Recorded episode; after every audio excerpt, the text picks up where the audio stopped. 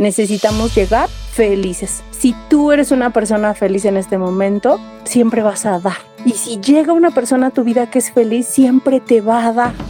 Pero si alguno de los dos o los dos no son felices y existe una carencia de cualquier tipo, física, mental o espiritual, vamos a buscar llenar. Y dime si no te ha pasado con todas tus parejas, ya sea la actual, la anterior, que siempre sientes en algún punto determinado que te falta algo o que ya no te llena. ¿Cuántas veces decimos es que ya no me llena la pareja? ¿Te estás dando cuenta de lo que dices? Es que la pareja no vino para llenarte, vino para complementar y ser un compañero o una compañera de viaje. Desde aquí vamos a cambiar esa perspectiva, esa creencia. Ya puedes adquirir el taller para parejas con Angie Meraz.